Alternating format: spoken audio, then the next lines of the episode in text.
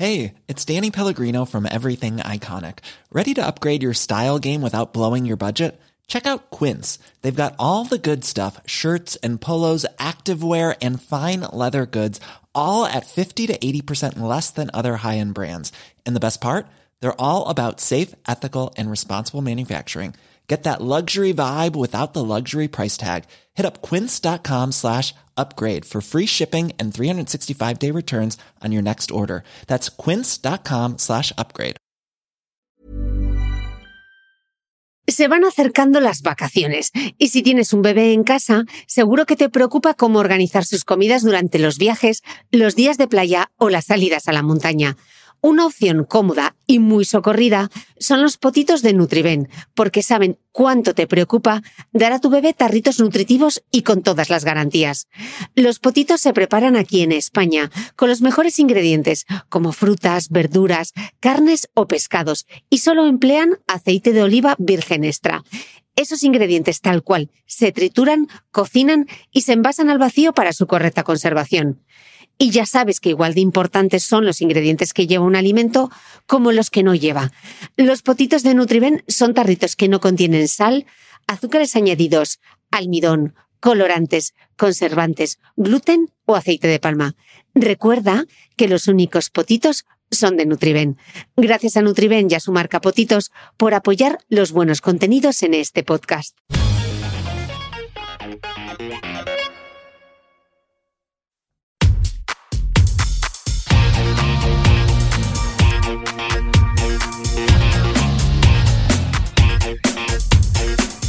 Hola, soy Cristina Mitre, periodista y autora del blog de Beauty Mail. Bienvenidos a mi podcast, donde todas las semanas charlaré con los mejores expertos de la cosmética, la nutrición, el fitness y el bienestar, para que te sientas bien y te veas mejor.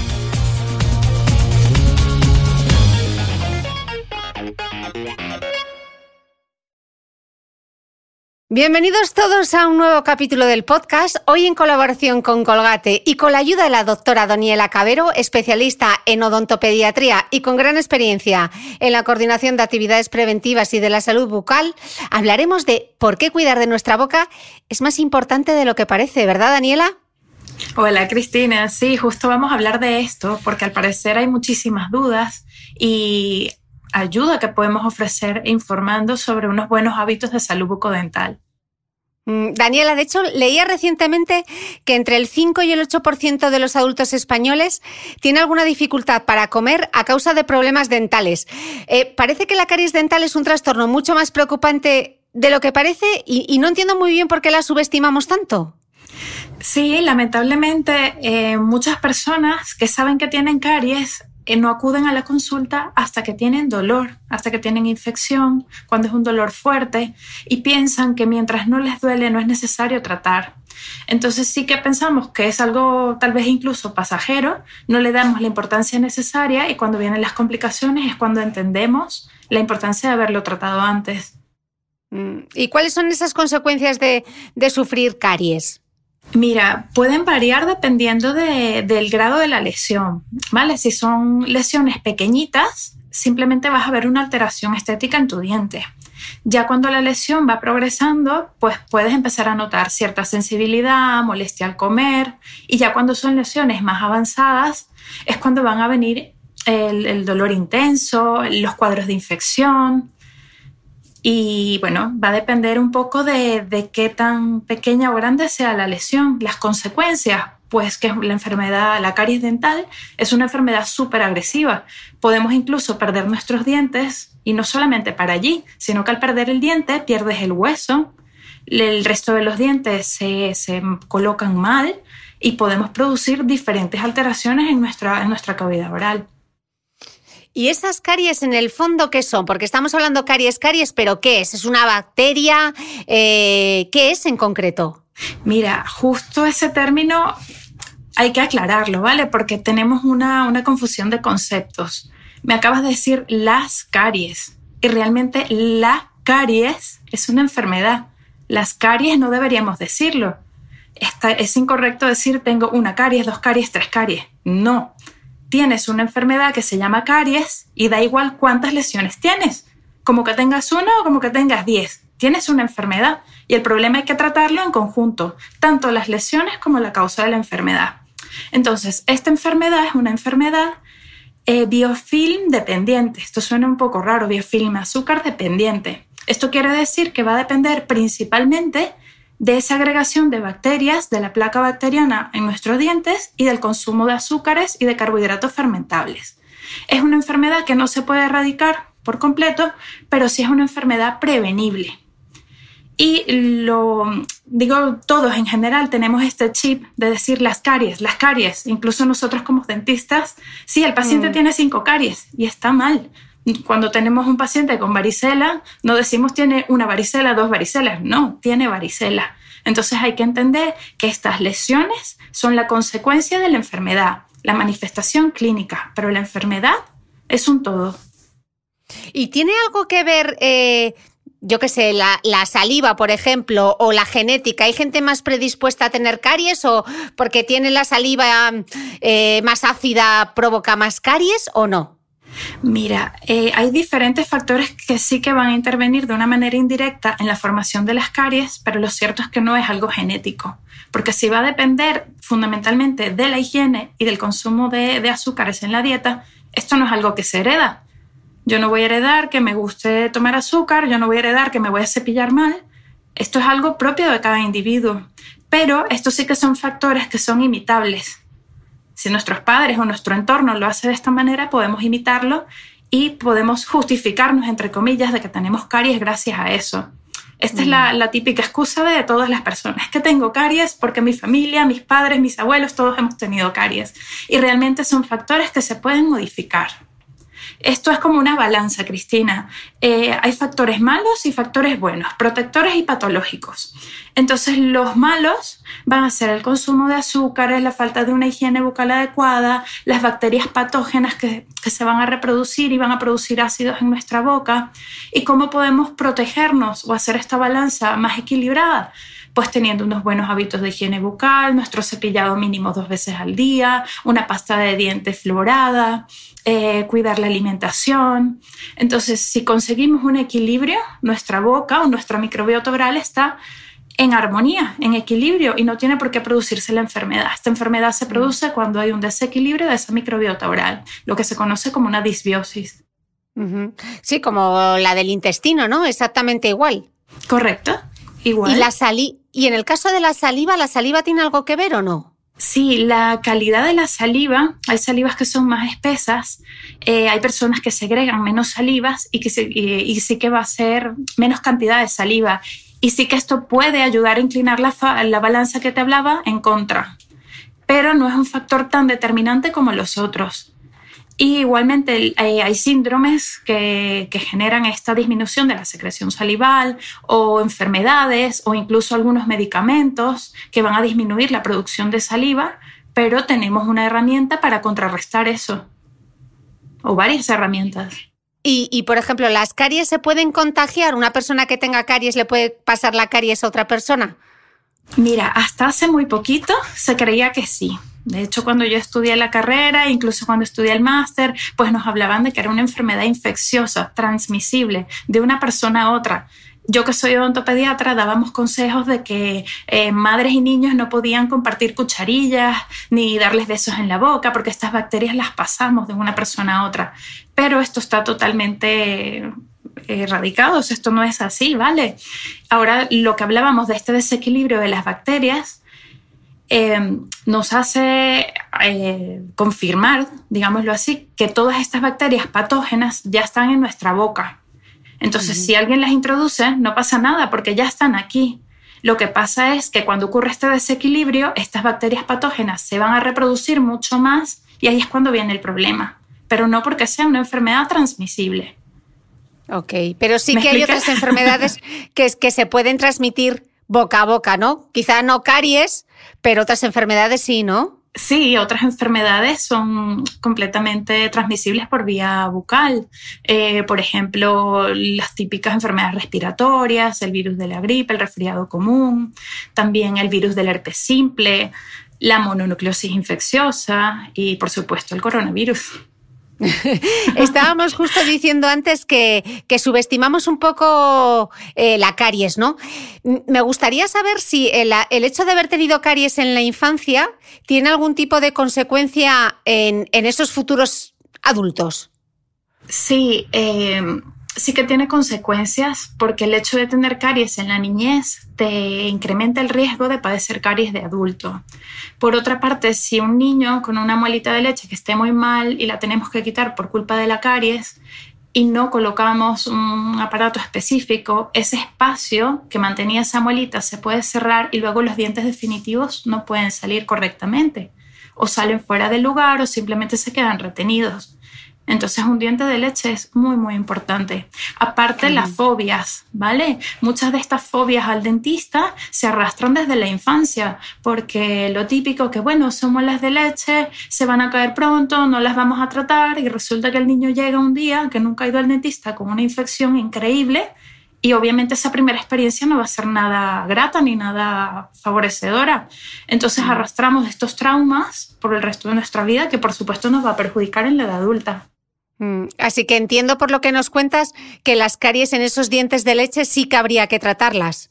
Sí, por supuesto. Eh, lo que te comentaba, muchas personas no quieren o piensan que no deben hacerse o curarse por el hecho de que estas muelas se van a caer o estos dientes se van a caer pero el hecho es que estos dientes igual tienen nervio, las caries progresan y progresan con una velocidad mucho más rápida, eh, pueden tener los niños un dolor agudo, pueden llegar a cuadros de infección muy importantes que incluso ameriten una hospitalización, una intervención hospitalaria que aparte que, que, vamos que una salud bucal en los niños les va a permitir hablar correctamente, sonreír, comer, que no es solamente la, la parte de los dientes, sino que le va a afectar a toda su salud general.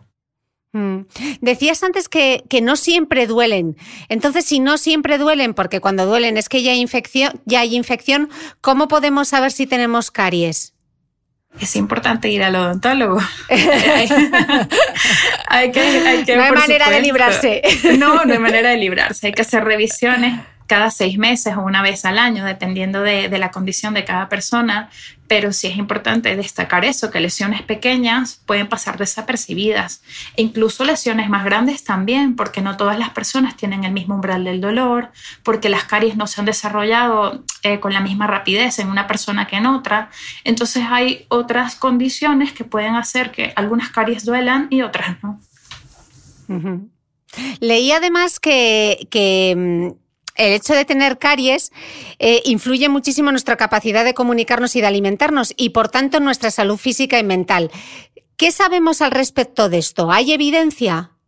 Mira, eh, tanto como evidencia, me atrevería más a decir que, que, por experiencia de cada persona, el hecho de que tengas una sonrisa que no te gusta, que te incomoda, que sabes que está mal, que tienes una infección, que tienes un agujero, esto te crea ciertas inseguridades y dificultad a la hora de relacionarte con otras personas. Igual, si tienes una zona en tu boca donde tienes dolor, evitas comer por allí. Entonces empiezas a masticar solo de un lado o empiezas a buscar alimentos más blanditos. Y todas estas son consecuencias que van a afectar a todo tu organismo. A nivel mental, por el tema de la autoestima y a nivel físico, porque no te estás alimentando correctamente si tienes un problema de salud bucal importante. Lo que sí parece es que la salud bucodental está relacionada con la prevención de otras enfermedades como puede ser el Alzheimer o la enfermedad cardiovascular. ¿De esto qué dice la ciencia? ¿Qué sabemos a día de hoy? Sí, eh, básicamente las enfermedades periodontales son las que se asocian a otro tipo de enfermedades. De hecho, con respecto al Alzheimer, hay un, descubrimiento reciente que es de gran interés, porque siempre se había sospechado que había una relación entre enfermedad periodontal y Alzheimer, pero no estaba del todo clara. Y estas investigaciones recientes han dado mayor respaldo a esta teoría. Se habla de que es una relación bidireccional, es decir, que aquellos pacientes que tienen un deterioro cognitivo producido por el Alzheimer ven más descuidada su salud bucal y pueden llegar a desarrollar periodontitis. Y por el contrario, pacientes que ya tienen periodontitis, la periodontitis crea una serie de condiciones en todo nuestro cuerpo, como una reacción inflamatoria eh, una inflamación secundaria, eh, procesos inmunoinflamatorios crónicos y todo esto va a favorecer a que se desarrolle la enfermedad del Alzheimer y se dé un deterioro cognitivo. Em, hablaban eh, también de que en el cerebro de los pacientes con Alzheimer existen unas placas de amiloides. Y entonces las bacterias que causan la enfermedad periodontal van a favorecer esta formación de placas. Entonces se relaciona de varias maneras y se tiende a pensar que aquellas personas que tengan una peor higiene bucal eh, por un tiempo considerable o consecuente a lo largo de su vida son más propensas a desarrollar Alzheimer. ¿Y con la enfermedad cardiovascular, cuál es la relación, Daniela? Sí, eh, las bacterias patógenas de la enfermedad periodontal se han visto muy relacionadas en la formación de ateromas, que los ateromas son estas eh, placas de grasas que se forman en el interior de los vasos sanguíneos y que, que causan la obstrucción. Entonces, estas bacterias periodontales que están en nuestras encías son capaces de penetrar al torrente sanguíneo, penetrar en los vasos sanguíneos y aparte entonces favorecer a estas placas de ateromas que son factores de riesgo para las enfermedades cardiovasculares. Por otra parte, un factor de riesgo para las enfermedades cardiovasculares va a ser eh, una inflamación sistémica. Y aquí juega un papel muy importante la enfermedad periodontal por su condición inflamatoria no se ha establecido una relación directa de decir de que la enfermedad periodontal produce enfermedades cardiovasculares, pero sí que contribuye de manera significativa al desarrollo de estas. Mm. Cuando hablamos de enfermedad periodontal, que lo hemos mencionado varias veces ahora, ¿a qué nos referimos en concreto? Porque antes estábamos hablando de caries, enfermedad periodontal, ¿qué sería? Sí, la enfermedad periodontal es una enfermedad crónica de origen multifactorial que va a afectar las estructuras que soportan el diente. El diente dentro de nuestro cuerpo está sujetado por un ligamento, por una encía y por un hueso. Entonces la enfermedad periodontal va a atacar estos tejidos eh, haciendo una destrucción progresiva y llegando incluso a poder perder los dientes porque se pierde el soporte, el sustento. Sabiendo todo esto, Daniela, me hace pensar ahora por qué realmente hemos subestimado tanto la importancia de algo tan sencillo como lavarse los dientes, ¿no? ¿Por qué nos ha costado tanto si sabemos que tiene todas estas consecuencias? ¿O por qué nos sigue costando tanto hacer entender a la gente la importancia de prestar atención a su salud bucodental? Mira, aquí pueden, pueden haber varios puntos a tratar, ¿vale? Hay que tomar en cuenta el nivel socioeconómico de, de la población a la que nos estemos refiriendo, qué acceso tengan a las medidas de sanidad básicas, de higiene básicas, y por otro lado, siempre me he hecho la pregunta si los profesionales de la salud realmente nos estamos implicando en, una, en la prevención de estas enfermedades. Porque muchas veces no, no informamos al paciente, no educamos al paciente. No solo los dentistas, sino los médicos generales, las enfermeras, todas aquellas personas que estén relacionadas con la salud, deberíamos tratar mucho la prevención de enfermedades. Y pienso que este es un punto en contra que puede tener nuestra sociedad. Aparte, eh, también tenemos muy claro de que hay que cepillarnos los dientes tantas veces al día, de tal y cual forma, pero ¿realmente lo hacemos? ¿Realmente estamos esforzándonos y haciéndolo como debe ser? O, o tal vez yo pienso que lo hago muy, muy bien y no lo estoy haciendo bien. Eso también ha pasado un montón, que hay pacientes que dicen, es que yo me cepillo muy fuerte, es que yo lo hago muy bien. Y no tiene que ver la intensidad, tiene que ver la técnica, la forma como lo haces. Entonces hay que indagar un poco y saber qué está pasando, de por qué estas enfermedades que son totalmente prevenibles no las hemos conseguido evitar del todo. Mm. En un, episodio anterior del podcast, eh, en el que hablábamos de la diabetes, compartíamos algunas cifras, eh, como el hecho de que el 13,8% de los españoles mayores de 18 años tiene diabetes de tipo 2. Esos son casi 5,3 millones. y parece ser que la diabetes es la cuarta causa de muerte en la mayoría de los países desarrollados. Eh, hay cierta relación entre las encías y esta enfermedad que es ya considerada una epidemia global. Eh, cuéntanoslo, Daniela, ¿qué relación existe entre la diabetes y las encías? Bien, volvemos al tema de enfermedad periodontal, ¿vale? Porque mm. esto, esto es lo que se relaciona directamente con la diabetes. Esta relación sí está bastante clara y es una relación bidireccional. Igual, eh, un paciente con enfermedad periodontal tiene mayor riesgo de desarrollar diabetes. Y un paciente que tiene diabetes eh, tiene un mayor riesgo de desarrollar enfermedad periodontal. ¿Qué sucede aquí? Em, los niveles de glicemia en pacientes diabéticos eh, son difíciles a veces de controlar. Y cuando ese paciente es detectado con enfermedad periodontal y se le realiza un tratamiento odontológico, se ve que la mejora es significativa en cuanto a los niveles de glicemia. Tanto así que han reconocido que un tratamiento de la enfermedad periodontal equivale a la utilización de un segundo medicamento en la diabetes. Para que veas la importancia que tiene mantener un, periodonto sano en este tipo de pacientes. Eh, por otra parte, em, las mujeres embarazadas que tienen enfermedad periodontal pueden llegar o tienen mayor probabilidad de desarrollar diabetes gestacional. Igual esta enfermedad periodontal en el embarazo puede producir partos prematuros, bajo peso al nacer, preeclampsia. Entonces son condiciones que hay que tener en cuenta. Un paciente diagnosticado con diabetes debe acudir directamente al dentista para empezar a tratar todas estas posibles complicaciones. Mm. Daniel, hablábamos antes de, la microbiota y ese papel relevante que tienen distintas enfermedades inflamatorias. Nos hablabas de la disbiosis y parece que estamos como muy preocupados de prestar atención a esa microbiota del intestino, porque parece que es como nuestro segundo cerebro, la famosa flora intestinal, pero nos preocupamos muy poquito del microbioma oral, ¿no? Eh, ¿De qué se compone ese microbioma? ¿Se puede mejorar de alguna manera? ¿Por qué es tan importante para nuestra salud en general? Mira, el, microbioma oral es el segundo después del, del, intestino, ¿no? Se han reconocido más de 700 especies, de las cuales muchas todavía están en estudio porque son difíciles de cultivar. Y bueno, esto van a ser diversos microorganismos que están interactuando allí. Y lo mismo que pasa en el intestino, que cuando hay una disbiosis se produce enfermedad, lo mismo pasa en la cavidad oral. Si está todo en equilibrio, pues nuestra boca está sana, en armonía, y cuando alguna de estas bacterias patógenas pues se, se incrementan, se multiplican, pues caemos en el estado de enfermedad.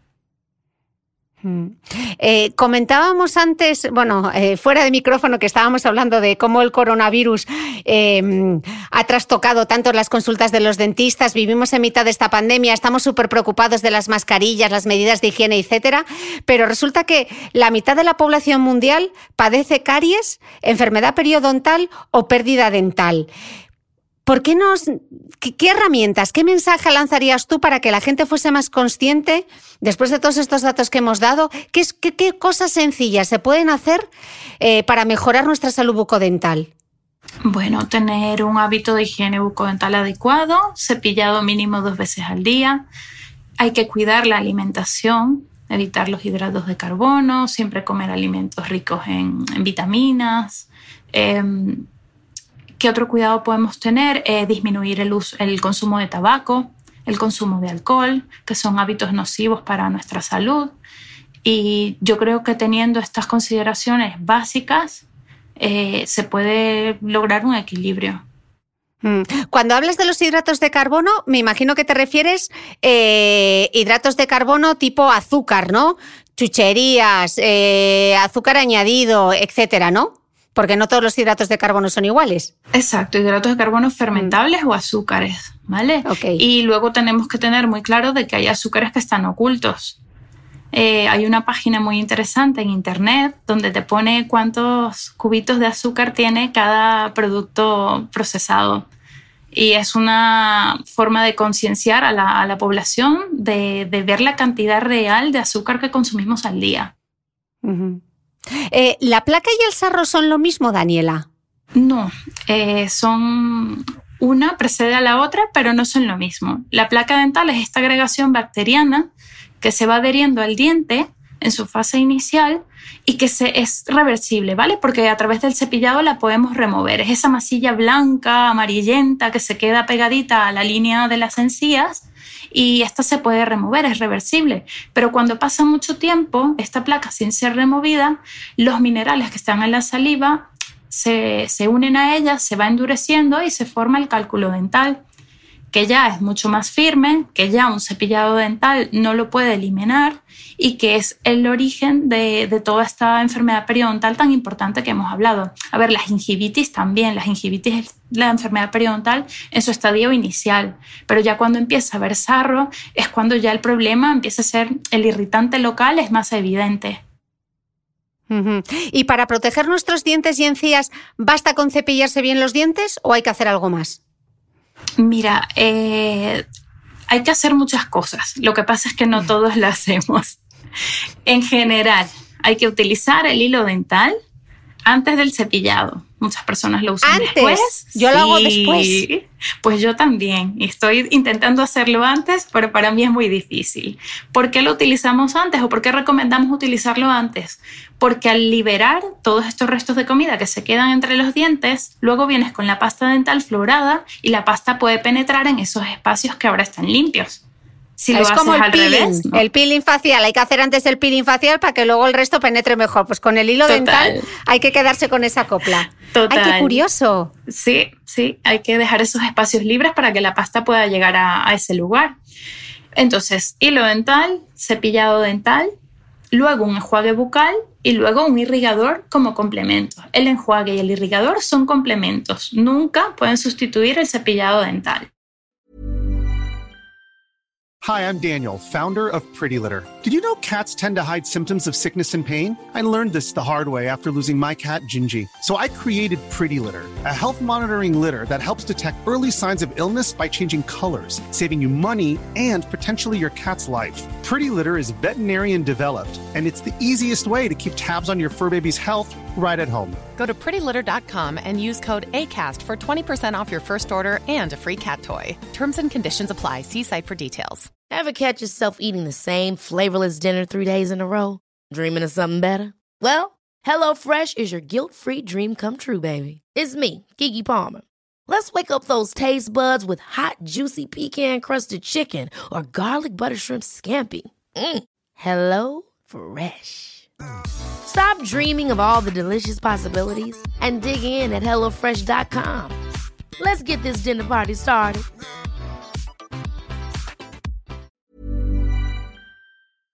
¿Sabías que los bebés son capaces de autorregularse y comer lo que necesitan?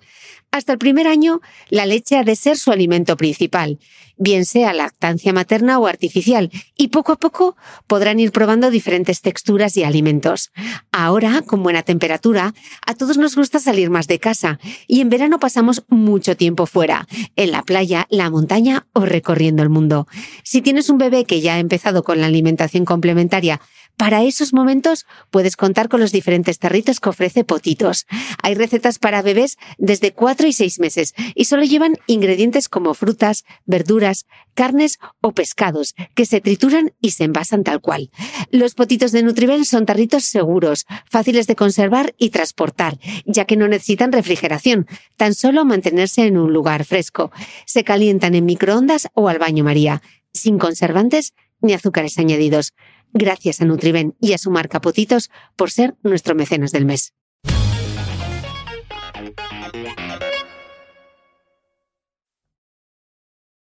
Estamos hablando todo el rato del cepillado, el cepillado, el cepillado, que mucha gente pensamos que lo hacemos bien y como no vamos a dar nada, por supuesto, en este podcast, ¿cuál es el manual del cepillado perfecto? Aunque no nos pueden estar viendo, pero vamos a explicarlo. Claro, claro. A ver si bueno, lo hacen bien. A ver cómo, a ver cómo lo explicamos. Mira, lo primero hay que tener tiempo.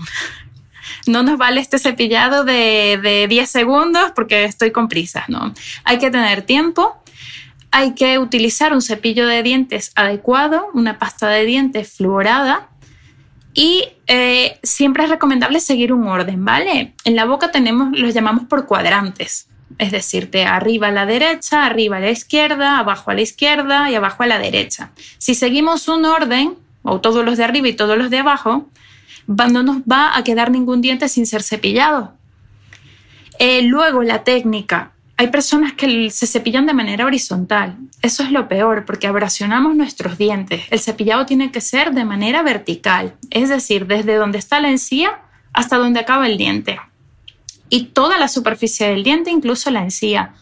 Otras personas solo cepillan la mitad del diente lo que se ve cuando sonreímos. Y no, el cepillado tiene que ser toda la superficie del diente. Hay que inclinar el cepillo un poquito. Se habla de 45 grados. Esto es un poco lío, pero sí es verdad que con esa inclinación el barrido se hace mejor. Y son movimientos de barrido, ¿vale? Desde la encía hasta donde acaba el diente, como te he estado comentando. Luego hay que limpiar la lengua. Súper importante limpiar la mm. lengua porque allí se alojan muchísimas de las bacterias. La lengua debe tener un color rosado. Si vemos una lengua color blanca o amarillenta, debemos insistir hasta, hasta dejarla del todo limpia. Pero es que la lengua, si dan arcadas, ¿cómo solucionamos eso? Sí. La lengua hay que cepillarla. Perdón por lo escatológico, pero es verdad. es, así. Hay personas que les da muchas arcadas a la primera y, a ver, Cristina, no tengo otra cosa que decirte que, hay que aguantarse y que hay que hacerlo. hay que respirar hondo, relajarnos, podemos poner una música que nos agrade, incluso si hueles un poquito de alcohol, a lo mejor no te dan arcadas, pero es súper importante conseguirlo, conseguirlo y hacerlo bien. Mm. Y por la cara interna de los dientes, porque por la cara externa parece más fácil hacer de la encía hacia abajo, pero por la parte del interior, ¿cómo nos podemos asegurar que llegamos bien a todos los rincones? Eh, sí, es importante cepillar lo que has dicho por fuera y por dentro hacia donde está la lengua y el paladar. Eh, va a ser básicamente igual, siempre buscar desde la encía hasta donde acaba el diente y en la parte de adelante, que los dientes están como más pequeñitos eh, y toda la arcada es más estrecha, el cepillo hay que ponerlo, mm, no me estás viendo, pero sería como, como cambiarle de posición, ¿vale? Las cerdas no a lo ancho, sino a lo, a lo largo. ¿Me, explico o no me explico? Hay, que cambiar un poquito allí. Eh, es importante al momento de cepillar eh, tener en cuenta que los dientes tienen varias caras las, superficies externas, las superficies internas, las superficies donde masticamos, que es donde están estas fosas y fisuras que también son muy retentivas, y las superficies interdentales, que son las que conseguimos limpiar mejor con el, con el hilo dental. Eh, hablabas antes de la importancia de escoger bien el cepillo de dientes. ¿Qué debemos tener en cuenta? Al momento de elegir un cepillo de dientes, nos tenemos que sentir cómodos con él. Para mí eso es lo más importante. Puede ser manual, puede ser eléctrico, lo importante es sentirnos cómodos y hacerlo bien. Eh, el mango puede tener un mango antideslizante que nos va a facilitar un poco el agarre del cepillo. El cabezal tiene que ser un cabezal acorde a nuestra boca, al tamaño de nuestros dientes, de nuestra apertura bucal a veces si es un paciente que tiene limitación de apertura, no le vas a poner un, cepillo muy grande. Entonces tenemos que buscar cepillos acorde a nuestra boca. Igual los niños necesitan un cabezal pequeño. Luego las cerdas, eh, de preferencia que sean suaves o medias. Pero las cerdas duras suelen ocasionar muchos daños a nivel de, la encía, retracciones gingivales. ¿Qué otra cosa podemos valorar del cepillo? Eh, bueno, más que valorar al momento de comprar, es que hay que sustituirlo. El cepillo de seis meses no nos puede valer para todo el año. Cuando veamos el cepillo ya que sus cerdas están abiertas, que sus condiciones no están bien, hay que cambiarlo para que el cepillado dental siga siendo efectivo. Mm. ¿Cuáles son para ti em, los mayores mitos alrededor del cepillado de dientes? Mm, a ver, eh, hay mucho miedo cuando hay sangrado. Entonces, mm. uno de los mitos es, si sangra, no debo cepillar. Y pasa todo lo contrario. Si sangra es porque hay algún problema y el problema que hay es suciedad, acúmulo de placa. Entonces, donde sangre hay que cepillar mejor. Otro de los mitos es que me cepillo muy fuerte. Y si lo hago muy fuerte, lo hago muy bien. No, no, no quiere decir la fuerza, la eficacia del cepillado, quiere decir la técnica. Otro de los mitos eh, podría ser que mientras más pasta de dientes utilizo, más limpios van a quedar. Y tampoco es así, hay que colocar una pasta de dientes considerable, pero no excesiva. ¿Cuál otro mito se eh, te ocurre que me puedas ayudar? Eh, yo creo que hay que ponerse el cronómetro, porque esto pasa como cuando corres, que te piensas que ya has hecho dos kilómetros y no llevas ni 100 metros, porque lo de los dos minutos, qué eterno se te hacen los dos minutos cuando te cepillan los dientes de verdad. Totalmente, total.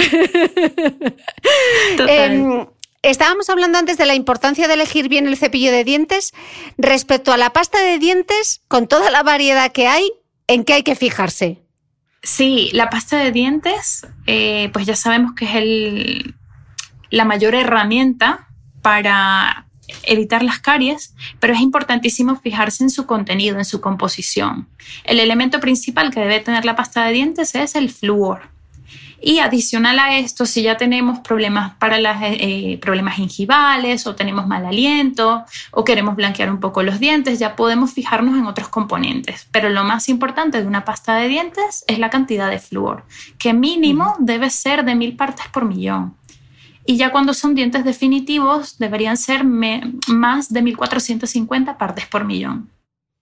Bueno, yo creo que no he mirado nunca la cantidad de flúor que tiene una pasta de dientes. Todas preocupadas mirando, todos preocupados mirando el porcentaje de retinol que tiene la crema y yo creo que nadie o muy poca gente mira qué cantidad de flúor tiene. ¿Por qué tiene tanta mala fama el flúor? A veces en redes sociales. O esos grupos de WhatsApp que de repente mandan que si el flúor es tóxico. Bueno, eh, hay muchas personas que hablan sin, sin propiedad, ¿vale? Sin argumentos científicos. El flúor no es lo mismo eh, usarlo a nivel tópico, como sería el caso de la pasta dental, que ingerirlo. Antiguamente eh, a los niños se les daba incluso pastillas de flúor tomadas o las aguas de las ciudades se fluoraban a propósito para hacer el efecto de prevención contra la caries. Entonces, el flúor a nivel tópico y en las cantidades que tiene la pasta dental no representa ningún riesgo para la salud. Le respalda muchísima evidencia científica por detrás. La única consecuencia que pudiera tener el exceso de flúor sería la fluorosis dental.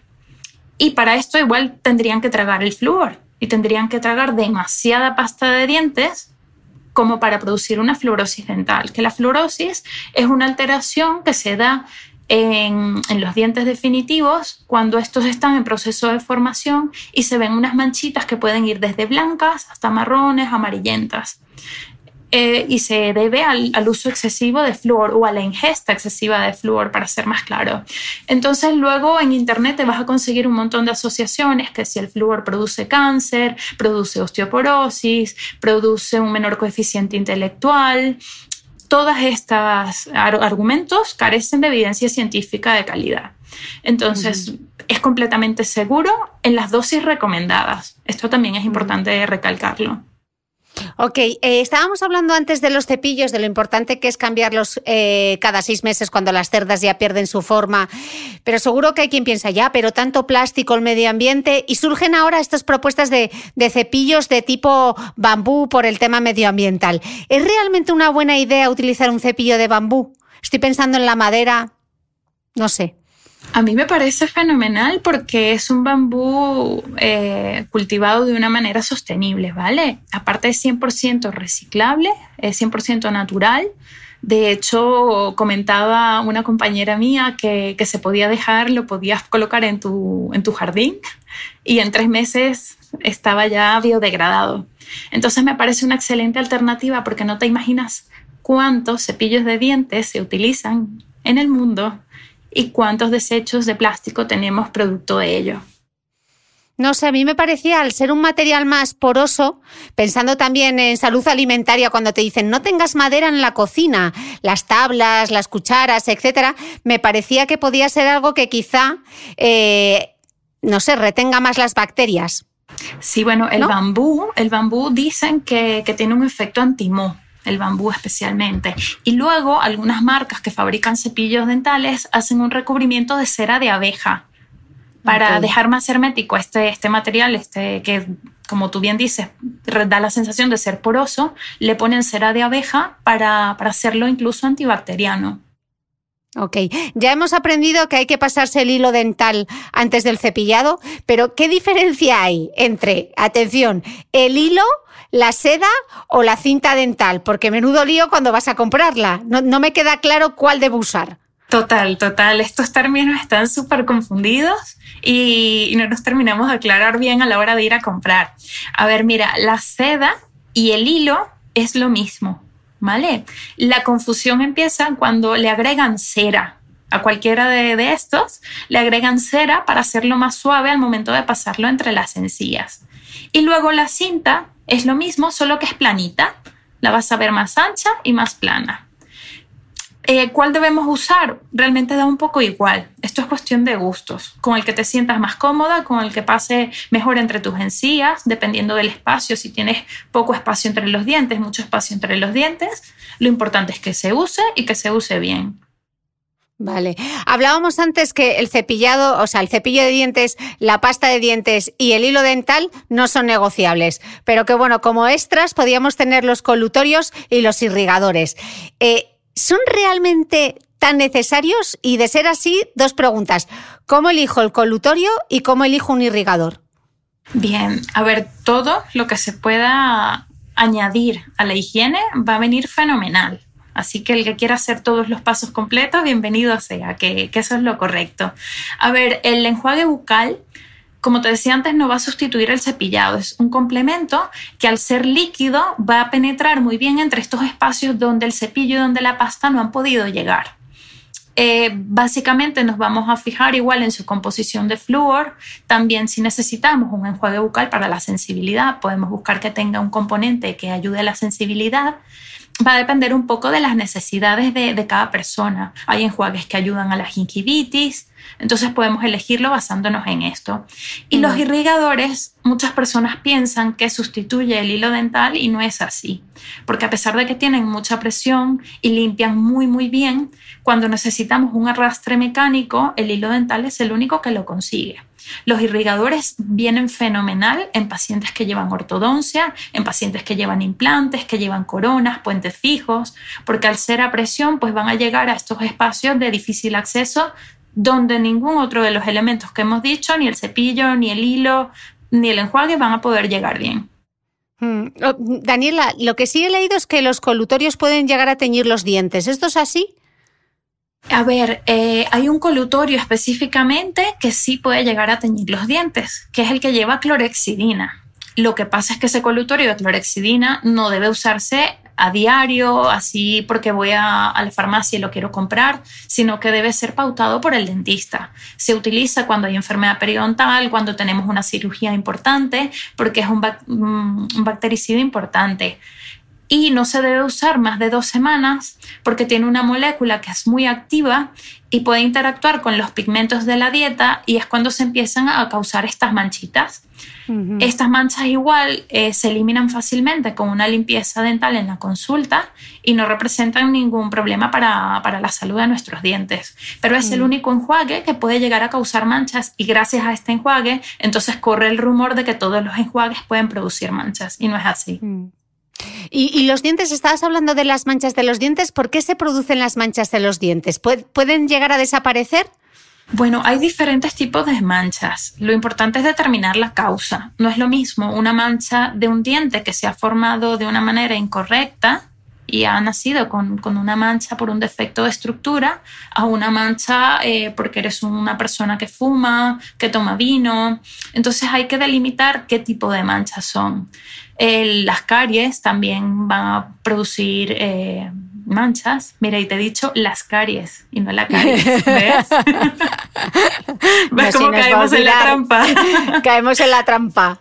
Las lesiones de caries también van a causar manchitas y alteraciones del color. Entonces, sí es verdad que si nos referimos a estas manchas de de nuestra alimentación diaria, de tomar vino, de tomar café, de tomar té, algunas salsas, algunos refrescos, estas manchas sí que salen fácilmente con una limpieza profesional, ¿vale? Hay manchitas que, en casa no les vas a poder quitar, pero acudiendo cada seis meses a una consulta, perfectamente se eliminan. Mm. ¿Y el esmalte de los dientes para qué sirve? Mira, el esmalte es una de las estructuras más fuertes del cuerpo este va a proteger el resto de, la estructura dental. Debajo del esmalte va a estar la dentina y va a estar la pulpa. Y la pulpa es el nervio y el esmalte protege todo esto.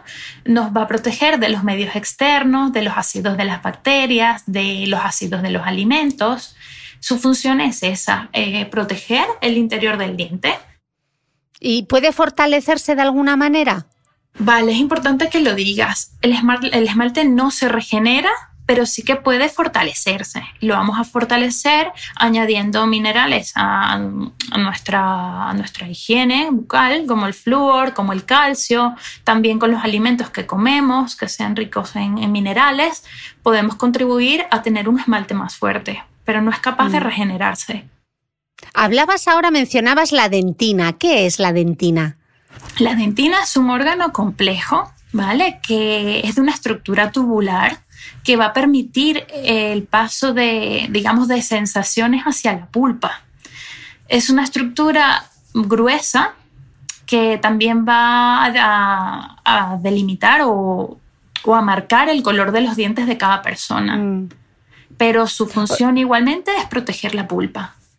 O sea que realmente lo que determina que los dientes sean más o menos blancos es la dentina y no el esmalte. Exacto, el esmalte es traslúcido y va a reflejar lo que hay en su interior, que es la dentina. Cuanto más dentina haya, pues suelen ser unos dientes más oscuros. No sé si has notado que los dientes, los caninos, los llamados colmillos, siempre son como un poquito más oscuros que el resto de dientes. Es porque tienen mayor volumen de dentina. Y dependiendo de la composición y de la calidad de la dentina, pues vamos a ver unos dientes que son de diferentes tonos. ¿Y cómo se blanquean entonces los dientes? Cuando decimos, me voy a blanquear los dientes, ¿lo que estás blanqueando es la dentina?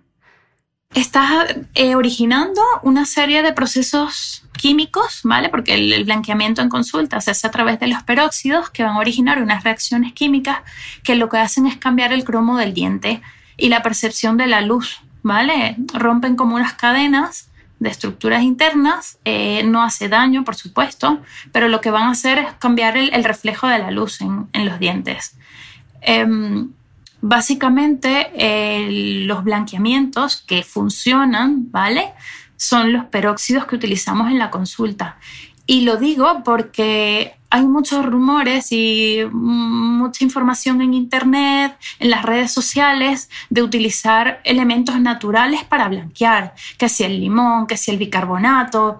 Y ojito con esto, porque las personas que promueven la utilización de este tipo de, elementos, pues muchas veces no están informadas de lo que están diciendo. Y podemos atentar contra la salud bucal de las personas que llegan a este tipo de mensajes. Mm. ¿Cuál es la diferencia, Daniela, entre un tratamiento blanqueante en consulta y uno que tú puedas hacer en casa? De uso domiciliario. ¿Funcionan igual? Mira, los resultados en ambos son muy buenos. Lo que pasa es que el blanqueamiento que realizamos en consulta es como más impactante. Ese mismo día entras con tus dientes, como los tienes, y ese mismo día ves resultados. Entonces el cambio es de un momento a otro, mientras que el blanqueamiento que haces en casa es como más progresivo y muchas veces el paciente no lo nota de primera, de primera sensación. Eh, otra diferencia que hay es el tiempo. El de consulta lo hacemos entre 30 minutos, una hora, y el de casa, pues tienes que estar aproximadamente dos semanas con una férula que se diseña para colocar el blanqueamiento y dejarlo actuar toda la noche pero los dos dan muy buenos resultados. Incluso hay tratamientos que son combinados, que se hace una primera sesión en consulta y luego sesiones progresivas en casa. Mm. Daniel, ahora que están tan de moda todo este de los zumos verdes, los licuados, etcétera, eh, ¿cómo pueden afectar a nuestros dientes? ¿Los pueden llegar a teñir? Mira, los zumos están buenísimos. La verdad es que están, están muy bien de sabor y a simple vista no parecen ser dañinos porque tienen vegetales, frutas, se ve todo súper natural, pero ojito, porque al triturar la fruta y hacerlo todo en un zumo, pues estamos evitando este acto de masticación. A ver, por una vez que te tomes un zumo de estos no va a pasar nada, pero hay personas que incluso crean adicción y entonces todo lo quieren así, eh, el desayuno, la comida, la cena, la merienda, y empiezan a cambiar su dieta por una dieta mucho más blanda, todo blandito, todo papillas, todo triturado, y esto puede ser perjudicial porque los músculos masticatorios no trabajan. Por otra parte, hay que ver eh, los azúcares libres, ¿vale? No es lo mismo una fruta entera, comértela a bocados, que triturarla, porque ya la estamos convirtiendo en un azúcar libre. Y hemos dicho que el azúcar es responsable de, causar enfermedades en la boca y hay que verle la cantidad de frutas que hay que meterle a un batido de estos. Aparte, si le metes alguna fruta que contenga ácidos, pues el riesgo de desarrollar caries va a ser más alto. Vuelvo e insisto, por un día algo puntual no pasa nada. El problema es cuando lo hacemos adictivo y constante. Mm. Eh, Daniela, ¿por qué se retraen las encías? Y esta ya es una pregunta personal que me trae por la calle de la amargura y voy a aprovechar. Tengo solución. Las encías se pueden retraer por, por varias causas. Eh, puede ser por el bruxismo, puede ser por la enfermedad periodontal, puede ser por un cepillado dental muy abrasivo, de estos que hablábamos antes, un cepillado horizontal, puede ser por una mala posición dental, un diente que está eh, muy alejado de la arcada, la arcada dental, y el diente está muy, muy, muy hacia afuera, empieza a perder este soporte que hemos dicho de la encía, del hueso, y vamos a ver que ha bajado su recesión, que tiene una recesión gingival importante. Entonces hay que evaluar la causa y, y ver qué se puede hacer. Mucha, mm. A ver, el nivel de la encía no se va nunca a volver a insertar donde estaba, pero también hay otro tipo de tratamientos periodontales. Primero, para que no vaya a seguir progresando y segundo, se pueden hacer incluso injertos de encía.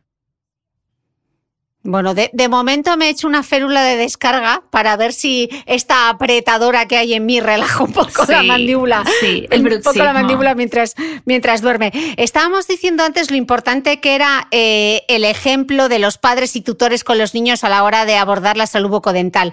¿Cómo podemos animarles a que creen buenos hábitos? A ver. Tú que trabajas tanto con niños. Mira, la infancia es un momento ideal para crear buenos hábitos y lo que ellos aprendan en esta etapa lo pueden llevar a cabo el resto de sus vidas.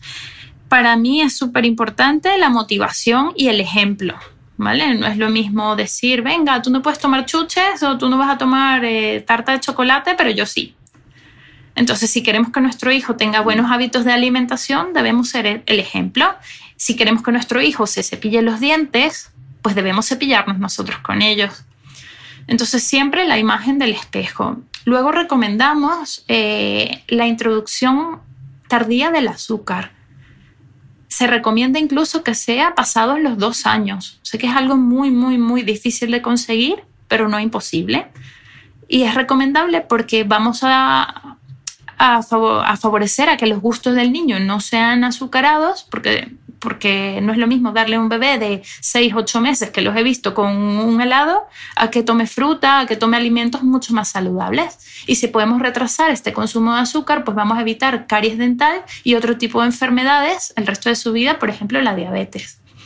Y ahora hablaremos del agua, que es un hábito que hay que promover porque no hay ninguna otra bebida más sana que ofrecer agua a mm. nuestros hijos. Mm. Eh, ahora que vamos tan atacados por la vida, ¿cómo afecta el estrés a la salud bucodental, a la salud de nuestra boca? ¿Qué sabemos? Mira, el estrés eh, eh, va a producir bruxismo, ¿vale? O no siempre, pero es un factor determinante para el desarrollo del bruxismo. Aparte, nos pueden salir úlceras en la boca, aftas, eh, favorece también a la enfermedad periodontal, pero sí que hay una fuerte, fuerte relación entre el estrés y el bruxismo. Si empezamos a bruxar, a rechinar los dientes, también podemos producir alteraciones en nuestra articulación, que es la articulación temporomandibular.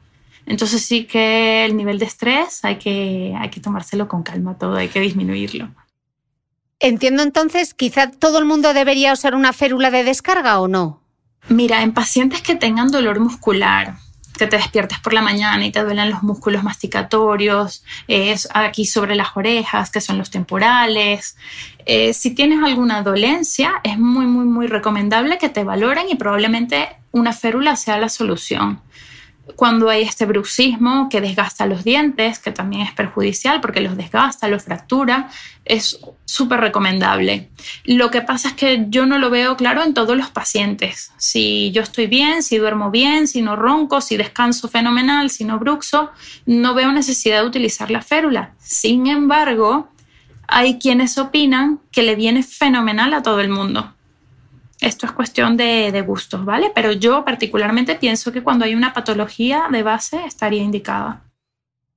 Ok. Eh, Daniela, hemos hecho un súper repaso, pero me gustaría que cerrases tú la entrevista con un titular. Si la gente se tuviese que quedar con ese consejo para recordar eh, la importancia de la salud bucodental, ¿tú, qué destacarías? A ver, a mí me encantaría que se quedaran con que la salud bucal no solo se quede en salud bucal, sino que va a favorecer a una salud general de todo nuestro cuerpo, una salud integral, lo que llamamos.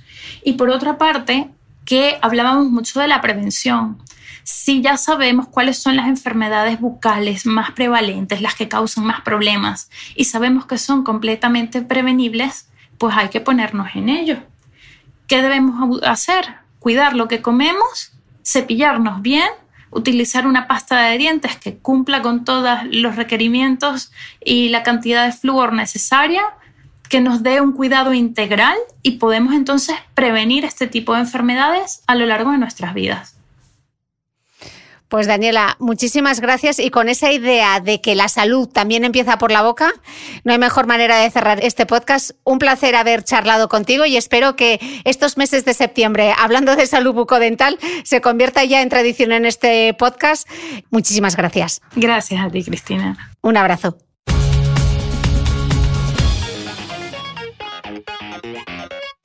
No olvides que todas las notas de este capítulo están en mi blog de beautymail.es. Además, si no quieres perderte ninguna entrevista, suscríbete al podcast de Cristina Mitre en tu reproductor de podcast habitual. Y un último favor, si me escuchas en Apple Podcast, regálame unas estrellas y déjame una reseña, porque así ayudas a que este podcast siga creciendo. Muchas gracias y nos escuchamos de nuevo el próximo domingo.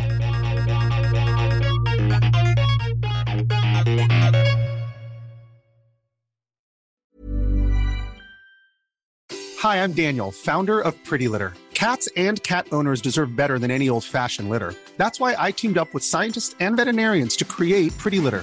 Its innovative crystal formula has superior odor control and weighs up to 80% less than clay litter. Pretty Litter even monitors health by changing colors to help detect early signs of potential illness. It's the world's smartest kitty litter. Go to prettylitter.com and use code ACAST for 20% off your first order and a free cat toy. Terms and conditions apply. See site for details.